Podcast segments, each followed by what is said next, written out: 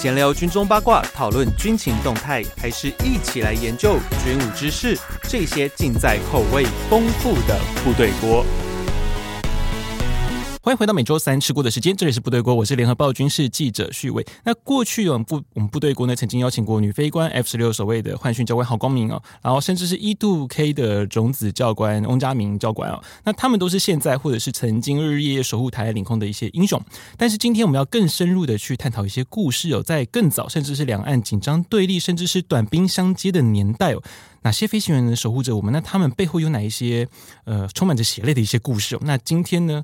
呃，我们邀请到的是前洛马专案工程师、航太专家哦，这其实是大家对他比较嗯印象深刻的部分。但是呢，他其实更厉害的是军事方面的一个作家哦。王丽珍，王老师你好。呃，你好，各位听众好。对，其实我对王老师一开始的印象也是在那个洛马的那个工程师这件事情上面。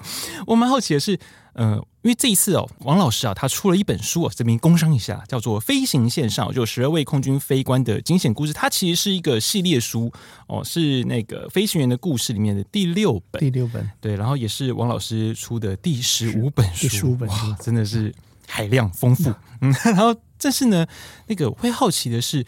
不管是像是唐飞或陈胜林将军的人物的传记啊，或者是这些非常解密和星际先锋，这个是属于比较调查文学的。嗯、那王王老师，您的那个书写的文笔啊的领域之广，也是蛮让我称羡的，非常的羡慕，可以这么广哦。但老师，您过去是航太的一个专家，那您是？本身就对写作很有兴趣嘛？那怎么样让你会突然诶想要开始这样写书的？我其实对对写作，我从小小学的时候是我爷爷就开始就每天让我这个开始刚会写字的时候，就让我每天就就写写日记，嗯，然后等到二年级的时候，就每写一篇他就给我五毛钱哦，所以我后来跟人家讲说，我从小学二年级我就开始拿。就开始拿稿费，哎，这这个很有动力。如果对我来说，我也很有动力。嗯，那后来你是怎样持续性的这样子写？因为其实提笔这样写文章哦，它是需要一个恒心的。因为有些人可能写没两下就觉得，哎呀，我的那个 我的灵感就没了。你是怎样去维持这样的灵感？很难讲是灵感了，因为我这个灵感的话，你要去写一些你呃。就说是有些是你要去创作性的，嗯，那我都是在像讲故事一样，是。把我所知道的故事，像我现在跟你讲故事，只不过是是我用手来写而已。是，那我在落马最后十年呢，是出差十年，哦，出差十年，礼拜一早上坐飞机到外面去，然后礼拜四或者礼拜五再坐飞机回来，嗯，那都这段时间都是住在旅馆里面，嗯嗯，住在旅馆里面，那我我不看电电视的。嗯，那吃完饭回到旅馆的房间里面，然后呢就说 OK，那这样就我就开始写好了。啊，原来是这样子开始，你就这样子开始大量的一个创作生涯。像我第一本，呃，二零零五年出的陈胜林将军的回忆录啊，那就是我从两千两千零一年就开开始出出差啊，慢慢的就就开始这样写，等两千零五年的时候出版的。嗯。啊，哇。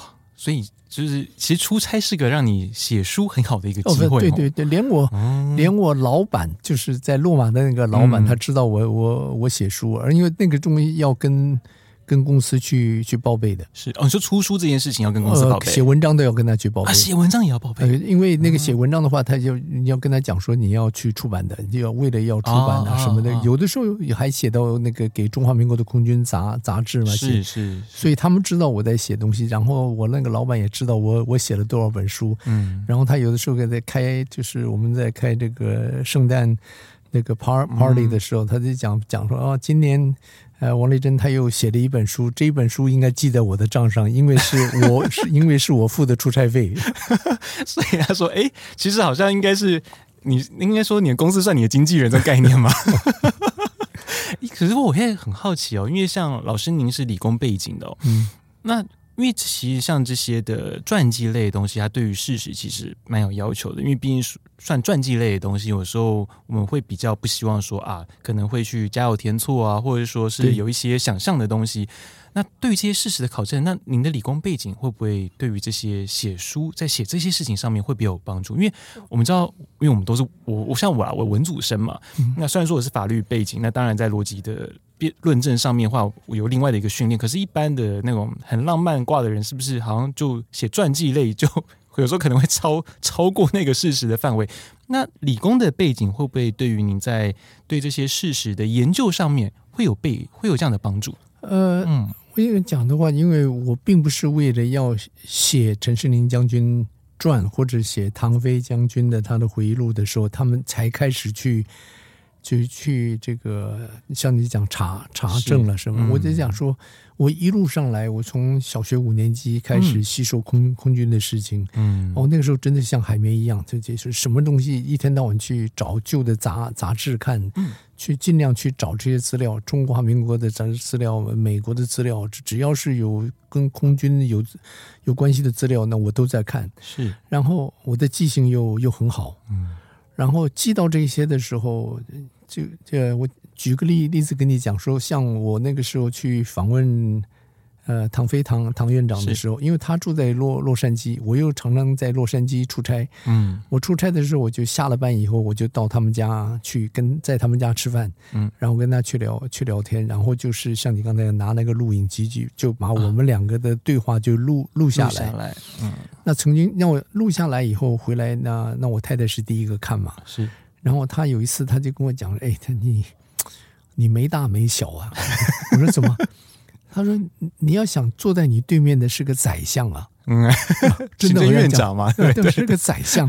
然后那天是怎么样？录到一个东西的时候，他跟我讲他那个时候的这个中队长是什么人。嗯，他讲完了以后，我那想一想，我说：“哎，不对。”他说：“啊，他也他觉得我说不对。”我说：“我。”不知道你的中队长是谁，是可是我知道你的中队长不会是那个人哦，所以是你 correct 他了吗？呃，对，我在讲说是因为这个东西，那个时候已经这空军的事情，我已经差不多在三四十年了，那四十年记忆库马上叫出来。然后不是因为那个人我知道，他讲那个人我知道，那个人的级别呢我也知道，而且那个时候那个人的级别已经超过中中中队长的那个资格了，所以我在讲你的中队长是谁我不知道，可是我知道绝对不是那个人。那。然后他这样，他想一想，他想一想以后，他说：“哦，他说那我要去查一下。”那结果等到第二次去的时候，他说：“你讲的对了。”他说：“那那是，他说他就把那个名字，哦，那这样子，就是说查证这个东西，就是你跟我讲了以后，我就现在脑子里先过了一遍的时候，我就已经差不多是，呃，第一步的查证已经做了。嗯，然后真正在写的时候，我参考什么东西？像你，像我家里有那个中华民国年呃年鉴，是，然后说你讲的那个时候发，我要再去看一看那个时候发生了一些什么事情，跟你讲的是不是这个时间上啊什么的啊？嗯，然后因为我没有办法到空军司令部里面去要去要资料，嗯，那所以没有办法直接行文说我需要一些。他不，他不会，他不会理你了啊！因为那个时候，你想想看，我写陈世林将军的回忆录的时候，嗯、陈妈妈帮我直接打电话到空军这个总部的政战处去要这个陈将军在总部当总司令的时候，嗯嗯、他有总司令年年鉴嘛？是是。那当时这个。政战部主任说：“好好，我明天拿了，我就直接给你，这个给我就给你送过去。嗯，然后第第二天打个电话来说，哎，很抱歉，呃，找不到了。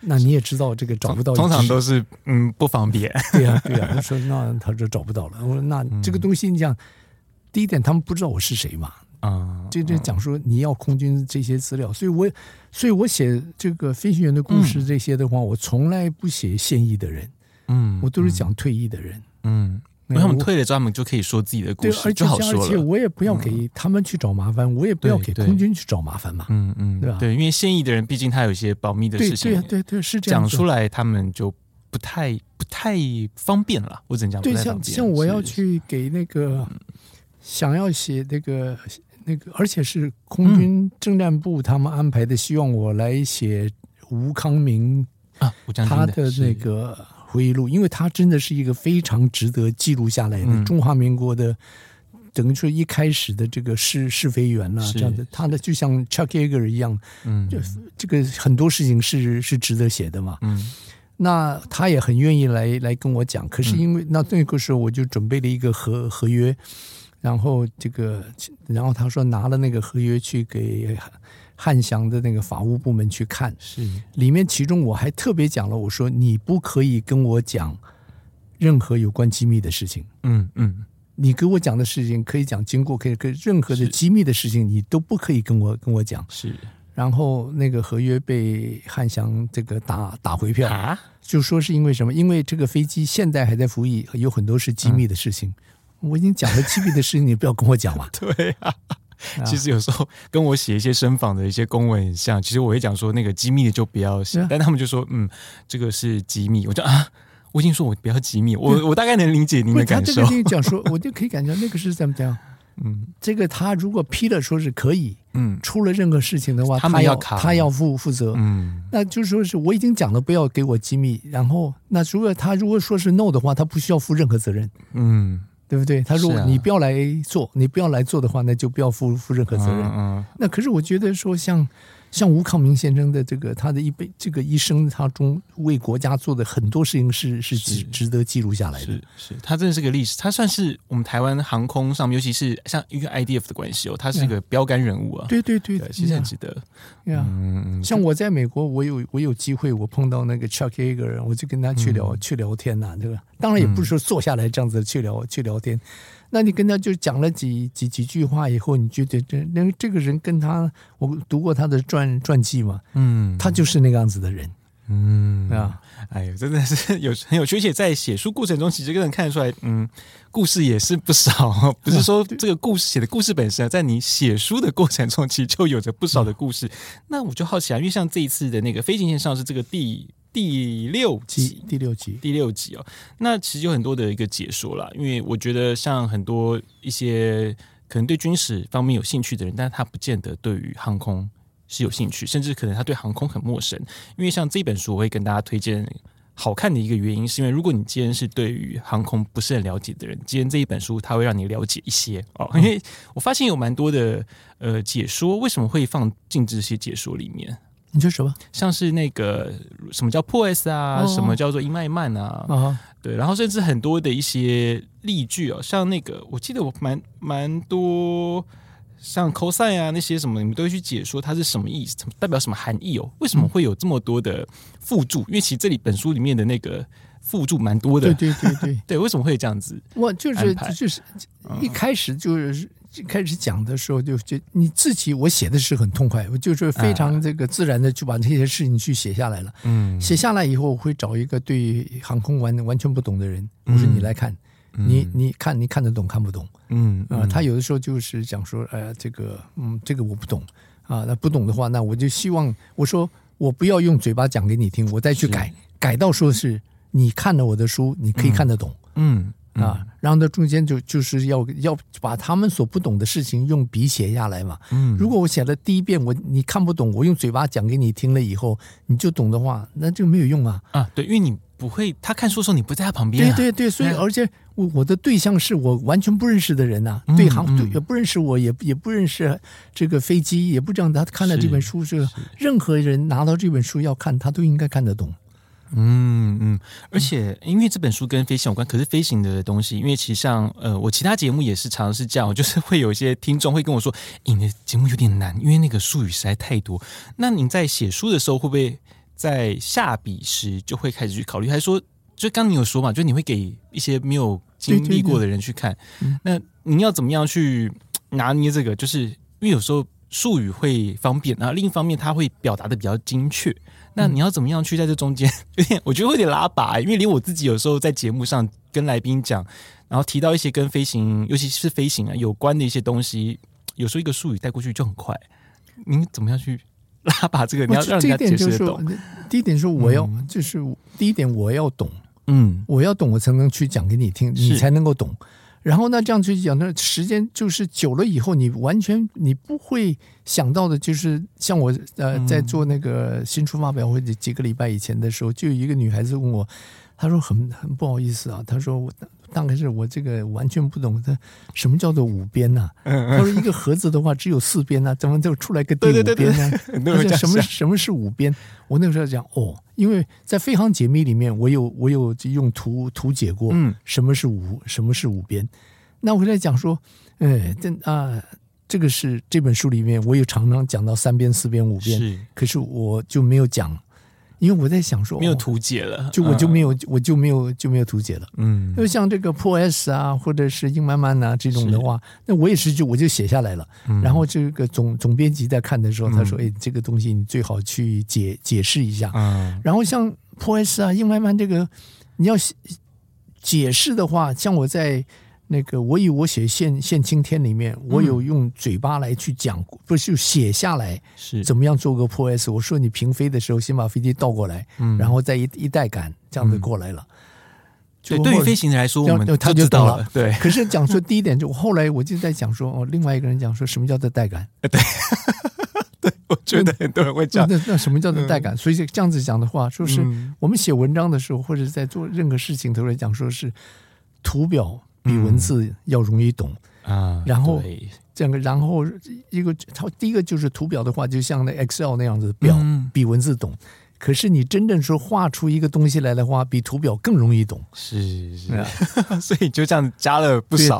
对啊，那个是他们帮你加的吗？还是说你自己？我要我要自己先画一个草草图出来，草图给他，我画个草图给他，然后他再去找人家画。是是，我觉得这个其实我。对于听众，呃，对于那个阅读者来说啦，那个真的帮助是非常大。因为其实，嗯，虽然说我知道，但是我觉得其实加上那些配图的时候，你在读这一篇它里面的故事啊，其实会变得更生动。因为我会推这本书的一个原因，也是因为我们常讲小说是很生动，可是历史常常会觉得让你有点硬，哦，有有点硬派。可是因为这个书里面毕竟飞行员的故事嘛，那你知道飞行员的故事通常会特别给你讲故事会。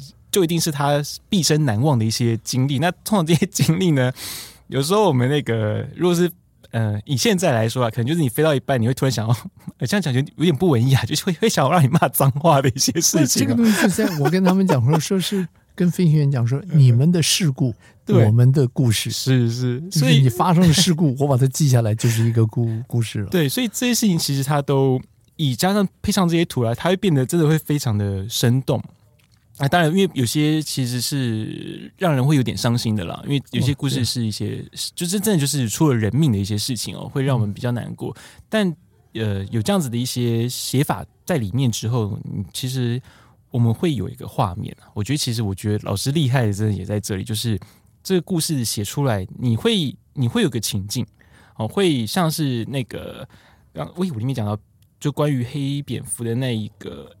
李崇善的对李崇善的故事，因为你就会想象到那个机舱里面的环境，因为你讲到一些呃，像是那烟硝味啊那些的时候，你就会能够感受到哦，然后冷风吹进来，然后就想到啊，被击破哦，你的那个舱壁被击破了，然后你闻到从外面那个烟，然后可以闻到闻到那个味道，那其实很多画面就会回来。我觉得这。就是兼具了小说的生动，我觉得蛮厉害的一点。所以接下来我要默默的开始进入到微爆雷了。我我们提了里面的三个故事，因为这三个故事对于我来说我是蛮有兴趣的，而且是以过去我有去呃比较多看的一个部分。我说首先我稍微从用顺序法好了，从最旧的到比较新的部分哦。首先是李崇善，因为黑蝙蝠的故事，因为对于很多的听众，尤其比较年轻的。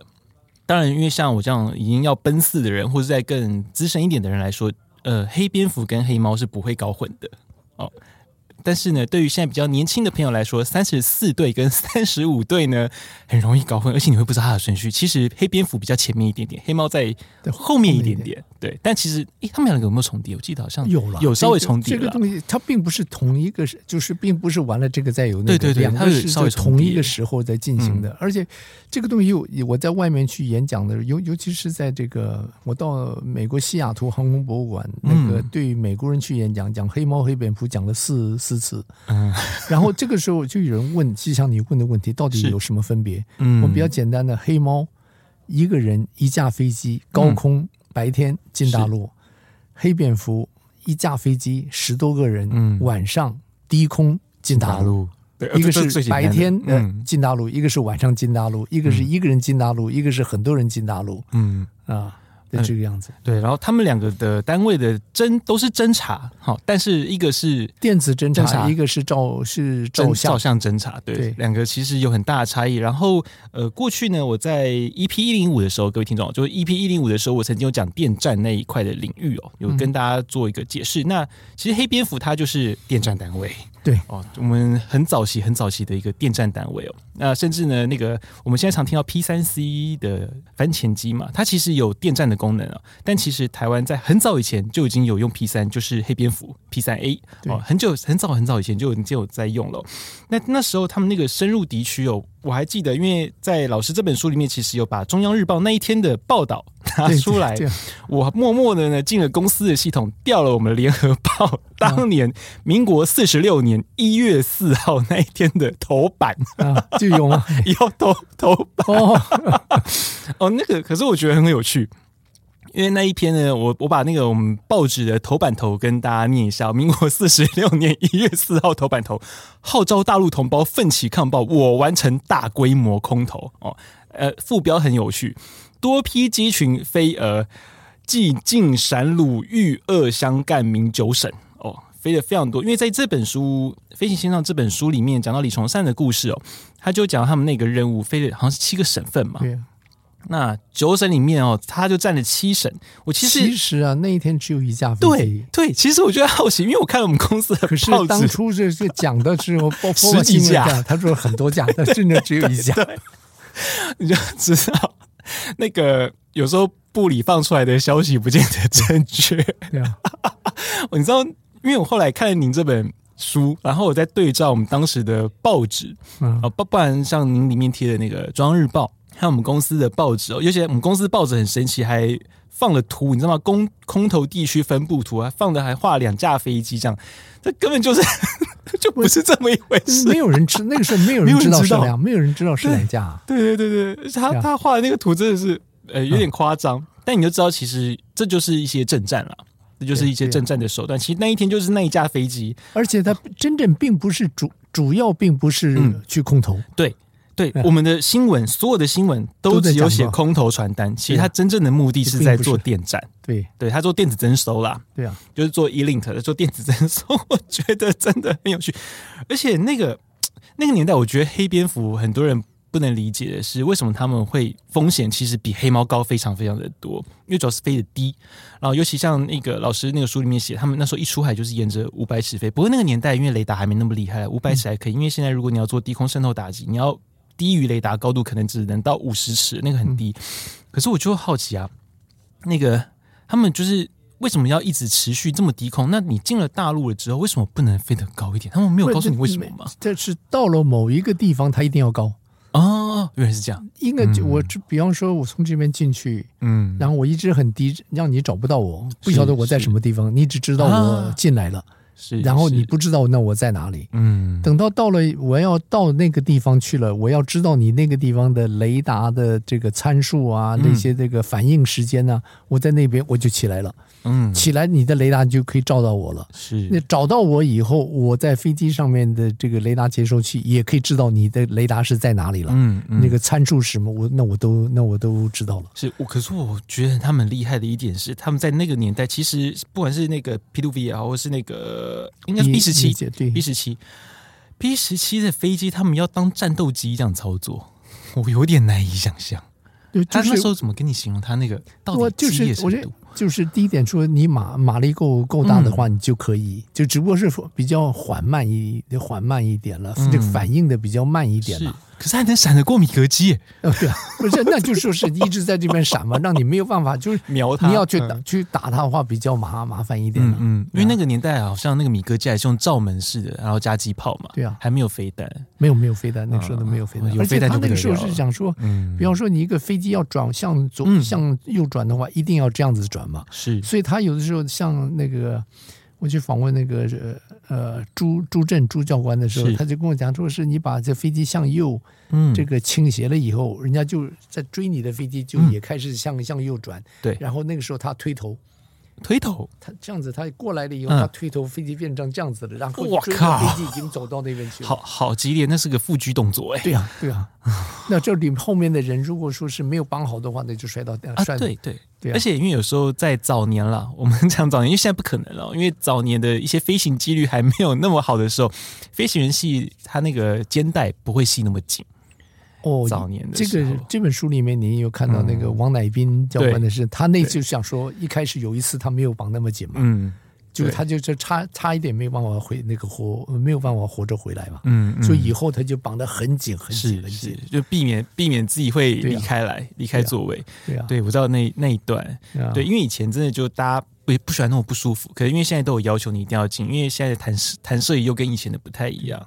对，我觉得从这个从他们里面的一些故事，你可以看到那个年代的呃，我觉得连飞机的性能哦，都从文字中都可以感受得出来。尤其像他那个，我觉得蛮好玩的，因为像我们那天的报道，就我讲的是四十六年一月四号那天的报道，因为说我觉得很有趣哦，说什么飞机最后安然回到防区，其实飞机并没有回到台湾啊。到了韩国，就到韩国，对，嗯、我就觉得哦，其实有时候看老师这个这本书，然后再对照那个当年的那个，我当然因为一般人可能没有机会这样子，因为我们毕竟联合报是个已经七十多年的报纸，所以我有这个资源可以看到，但我就可以跟听众分享了。我这边也就跟听众一起分享，因为那时候写的就是空投子弹啊，然后。主要是他们就觉得说啊，就是因为刚好那时候是年节的时候，然后想说去跟大陆同胞，就是想说，哎，我们那个自由的台湾啊，你们好吗？这样子。这个还有一个笑话可以跟跟您来这个分分享一下，就是他们讲说那个时候除了这个丢传单之外，嗯、还有丢这个这个空空头包嘛。啊，对对对，空头包。那个时候就有投米还是有投面？是。那当时哪哪里投米，哪哪里投面呢？嗯，长江以北。投面，投面。长江以南 投投米，嗯，结果有一次就发发生了，在这个江江西这个地方，是，他们就在这个这个朱朱正跟我讲说，他那个听到的，在后面在吵说，一直在讲说是投米投米，然后呢，他投米，我跟你讲投米，结果他讲，结果后来就讲是怎么着，他说那个人一在里面一直在往外面去投投面粉，嗯，结果后来讲说。他们家是北北方人，那天刚好是经过他们家的上上空啊，说他妈妈喜欢吃面，所以他自己偷面，所以还有这种故事，我觉得听真的很好笑，很有趣。就因为他妈妈喜欢吃面，所以他说：“哎，我投。”其实是到底是谁捡到的都不知道吗。对，可是我觉得，其实像这本书里面也有讲，因为那时候经过北平，然后李崇善，因为他们家北方人嘛，然后就因为这样的。他心里就有个疙瘩，就哎呀，其实他有回过家，但是他是用这种方式回到家乡。其实那个年代，从那个黑猫黑蝙蝠的故事里面，其实我发现很多人当年其实都是有这样的感受。对，会会会，对，就是看到自己的家乡，可是却又又没有办法。跟自己家人这样讲，不要讲，就你回来的话，嗯、那种感就是感觉。我一九六九年离开台湾，嗯，然后后来这个到一九八八几年再坐飞机回来的时候，嗯、在飞机上一看到台湾，嗯，我就我就真的我就流眼泪了。嗯，我懂，我懂，因为我也会。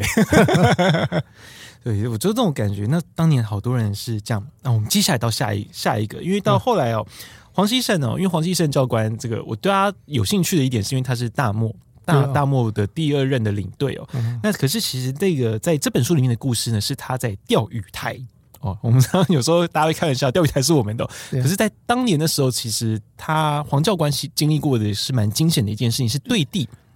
那一次，就后来我这次回来的时候，碰到另外两个教官，在这个闲聊的时候，我就发现这两个教官当天都参加了那个，都是那个那批的组员，都都参加了，而且有时是有的，他都跟我讲说，有一个后来在那个总部里面的官阶还比较呃高一点的，他在讲说他查这个他查过以后，他说。那天最少出动了二十四架飞机，哇，这么大！可是我在这本书里面，嗯、我我只根据黄教官跟我讲的。嗯嗯。就他们四架嘛？呃，不是，他们四架，然后他后面四架，嗯、还有从马马工的四架是十二架，十二，然后再加上那个清泉岗的四架 F 幺幺弄四，嗯，然后再加上这个一架救救护机，是，所以一共是十十七架，嗯，啊，可是另外一个情况，他说他后来他查，他最最少有二二十四架，哇，那就这个就是相当大的一个兵力啊，真的，那时候真的好大，尤其那一次，因为他是带五百磅出去，对，嗯，F 一百，然后带了五百磅出去，然后在那个时候，我觉得那个故事其实其实是看到就是在这种。不知道有点像是那种猎杀红色十月十月那那部电影，嗯、呃，就赤色赤色风暴那种电影那种感觉。他这个就是我们一直认为说，我们国国家很懦弱，对于这个钓鱼台这个地方的这这些事情，并没有很很这个用武力来来这个护渔了。那可是讲真正护渔的话，空军不会来讲了的。对啊，所以在这个这个就是在讲说，真正是我们的渔船，嗯，碰到了日本的这个干扰。嗯，然后就要要求护渔，嗯，这个等到海我们的海军还没有到的时候，中共的海海军已经到了，嗯、他们不晓得是经过那边还是怎么样，他们的断到了，那是船团呢啊，然后结果那日本人看到的话就跑了，他们就跑了。等到他们跑了以后，等我们的两条军舰到了那边，嗯、一看到说那么那么多这个敌方的军舰，那那个那个时候，这真的是那碰到的话，那就要打的时候。嗯，那所以他们就是立刻要要求空空空中支援嘛。嗯，那这个时候是到了那边以后，一开始也在那边讲，如果是去先先确认那个船团到底是哪一国的。嗯，说那个当时他们所接到的命令就是，如果是日舰驱离。如果是共共建，就是集成。嗯，那他看到了以后，他就要报回去。现在是这个共共建呢，那那要不要？那要不要这个攻击？然后就让他们待命。那你想待命的话，就是一层一层的问上去了。是是。而且那个时候的话，那个是老老老总统呢还在啊。嗯。那到底有没有问到那个阶级呢？我们并并不知道了。那就到最后说是让他们。呃，就是任务这个直接返航，的直接就是这个任务取任务取消。那这个时候也就会认为，在在当时的话，在讲说，也不必这样说是这个骨肉骨肉相呃骨肉相残呐。郑州这个打到说，你为了一个钓鱼台的岛，你跟就是中国人跟这个中国人去那么去开战了。而且我觉得他在那个时间刚好 bingo feel，我也觉得也是一个。也是个巧合，对，他讲说有他有，而且他是你想看，他是从嘉义去的啊，对。啊，到了那边去。以后，然后他一直在那边，就是这个待命待命，大家都都到那边了，那。对啊，而且因为在那个时间，在那个当下，我觉得对于飞行员来说，那个打与不打。其实就是一个指令而已，可是因为他的 ROE 在先前的规定是遇到共军就打，可是他那个回报，我觉得也算是算是救了两边了。对对，如果真的打起来，那个其实后果，因为毕竟共军那时候那一次是船团哦，如果说只是一艘军舰，我觉得那就是另外一回事。可是因为是船团，那真的如果变成一个海空大战起来，我觉得那个那个会是一个。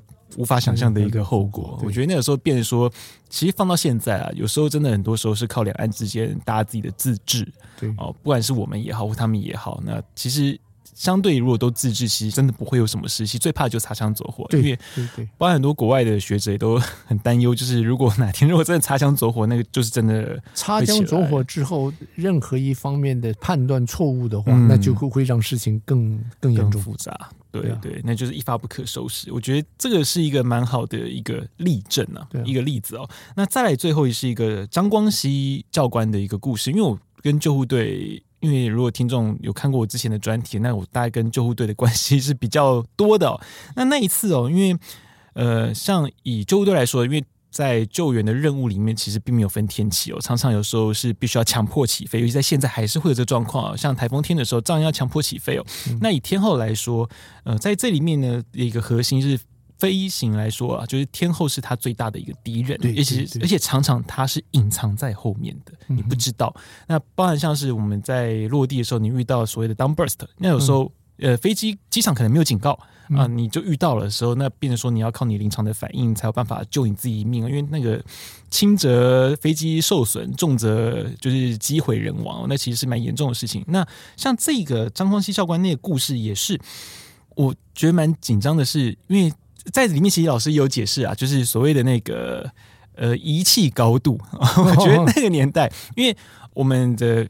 那个高度计其实是所谓的静压计啦，就是它是依照大气压力，然后去显示你的高度是多少。可是因为我们大气压力会改变，对哦，所以变成说它那个其实不准啊。在那个时候，对不对？呃，向向来，如果是在现尤、嗯、尤其是一直到到现在的飞机的高度表，它仍然是用这个静压静压计嘛。所以我常常就跟一些人不懂话说，你如果一架飞机是在这个太平洋上面，从台湾飞到美、嗯、美国，从头到尾都是显示着三千那个三万七千尺，嗯，其实你的飞机是上上下下，对对，飞机真正是上上下下，可是你的高高度表并没有变，对对对，对啊。这个人，这个是让一般人是很难去去理解的。是是，而且我觉得他那时候张教官那时候遇到的问题，因为他飞那个水陆两用机，可是他飞低空，因为他想说降到七百七百尺嘛，可是他说因为低气压的关系，它应该会更低。对，哦，所以它会让他很紧张，因为那个年代缺了一个东西叫做。雷达高度，都觉得如果有雷达高度，它就会好很多。可是以这种天后来说啊，那个老师你会觉得，因为从这么多的故事里面哦，《八旗战》这本书里面其实也有其他的故事，你会发现很多他们出任务的时候回来都是要靠 GCA，都是要靠地面引导的。嗯，这种天后对于飞行员来说，到底是多大的一个危险？你觉得？呃，任何一次飞行，我在讲说是先不要讲。敌敌情了，飞机一离地，嗯、这个飞行员这个敌人是什么？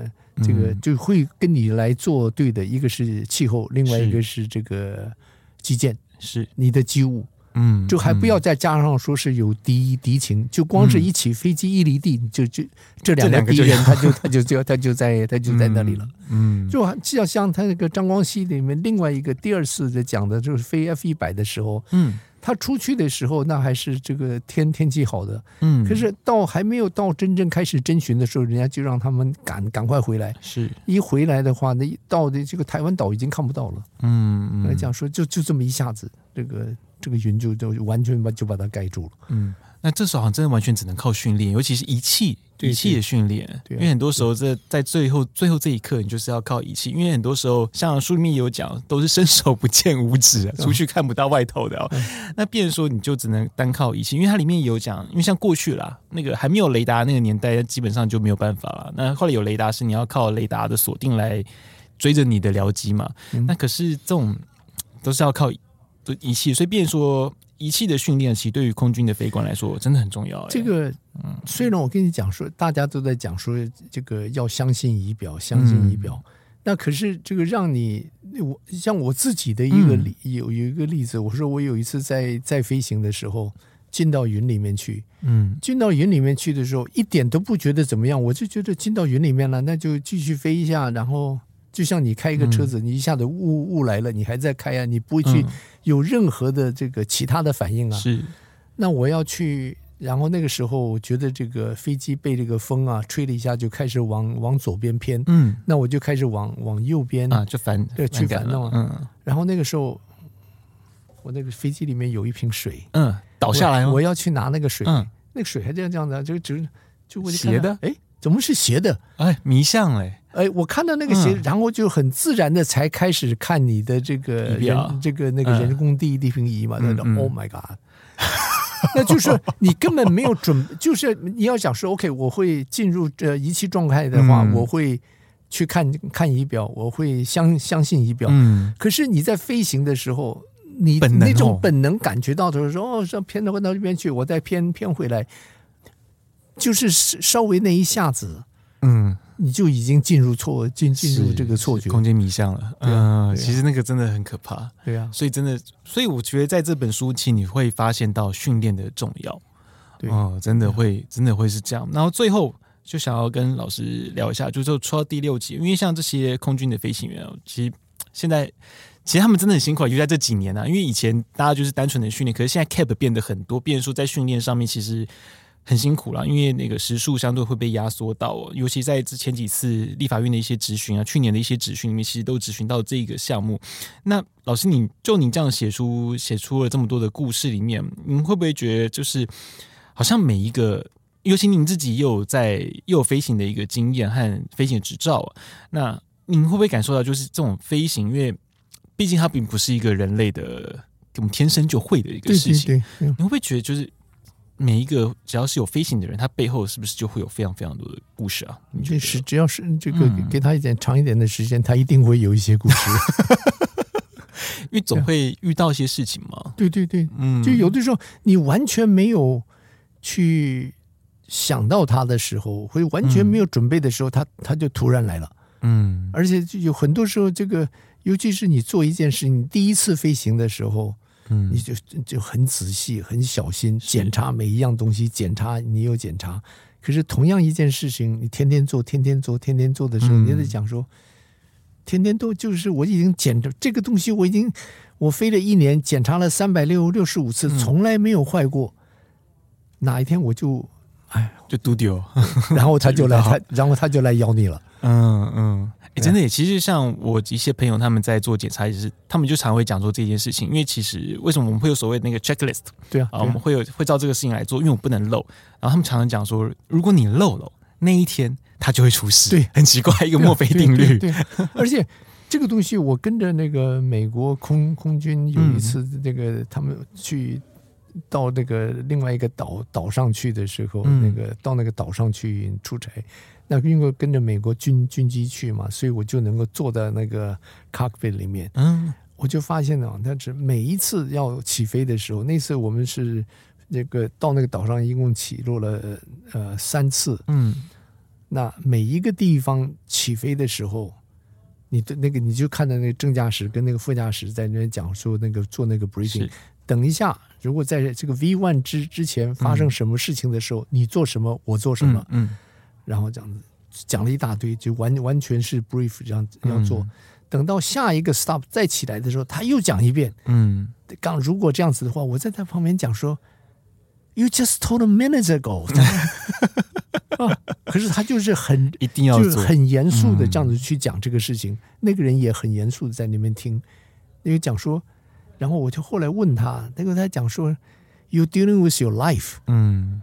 对，要等到你要想到这一层的话，你就说你会不会拿你生命去开玩笑？嗯嗯嗯，对啊，真的真的，这都是跟自己生命相关的一些事情。是啊是啊，嗯，就像你讲，因为这些事情并不是在我们这个人这个上上帝造人的话，这个这个他活动的范围里面，我们已经。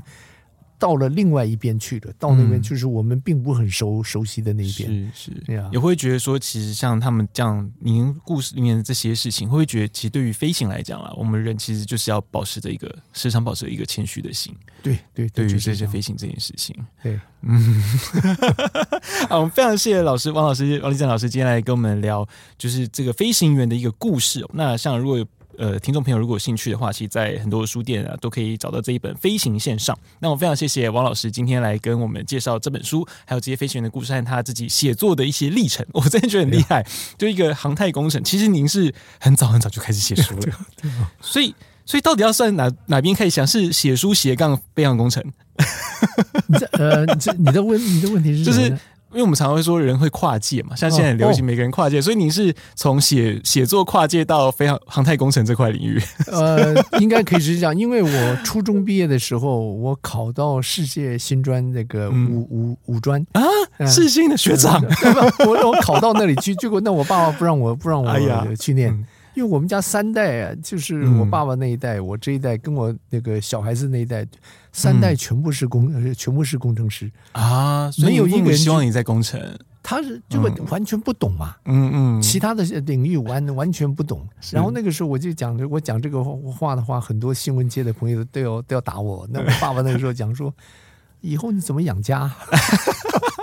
没有，因为您您爸爸的成就，会觉得要做这个才对啊，不是？对啊。就是后来的话，我就在讲，因为他那个时候跟我讲，有有有一次在讲说。你写，你拿这个兴趣，你现在是有兴趣去去写东西，嗯，可是等到哪一天你在有压力下，你必须要完成这个东西的、嗯、那个时候，写作就并并不是这个，啊、对，并不是一个乐乐趣了。对对对，其实像很多飞行的朋友，就是以前我们就飞行的时候就觉得很快乐，可是他进了航空公司就觉得，哦，为什么每天要飞？我当然能理解那个感受，对啊，嗯，那就 不过还是很开心，就是老师能够持续的在你的兴趣里里面哦。我自己这个也是我退休以后，我二零一四年退、嗯、退休的嘛。那么那个时候我给我自己下的这个一个目标就是一年一本、嗯、啊。哇，可是每本都很精彩，谢谢谢谢，非常感谢老师，就是在持续的，就是提供给我们大家这么多的故事可以欣赏，能够去理解，就这些飞行员的一些辛苦。那我们部队国是每周三更新，如果你喜欢我们节目的话呢，也请追踪分享，并且大大们赏个五星的好评。那当然，最近有听众有提到说，就是希望多一点军事的东西，那当然会啦，会没问题，我会有的哦。因为前阵子我提的比较多是关于民航相关的东西，因为毕竟跟飞行我比较熟一点啦。那当然后面因为最近有一些其他一些军力方面还有军事相关的一些议题，那当然我会持续的用这个方面来发挥一些主题，那也请各位大大们能够继续的持续的追踪。那当然还是再工商一下，就是这个本王丽珍老师的《飞行线上》。那如果有兴趣的话，其实里面故事很多，因为其实它是一个系列的书。对对，对。哦，如果有兴趣的话，如果您是第一次来看这本书的话，当然还有前面的一些系列可以继续往前追啦。好，非常谢谢老师今天来，那我们下周三见，拜拜，拜拜。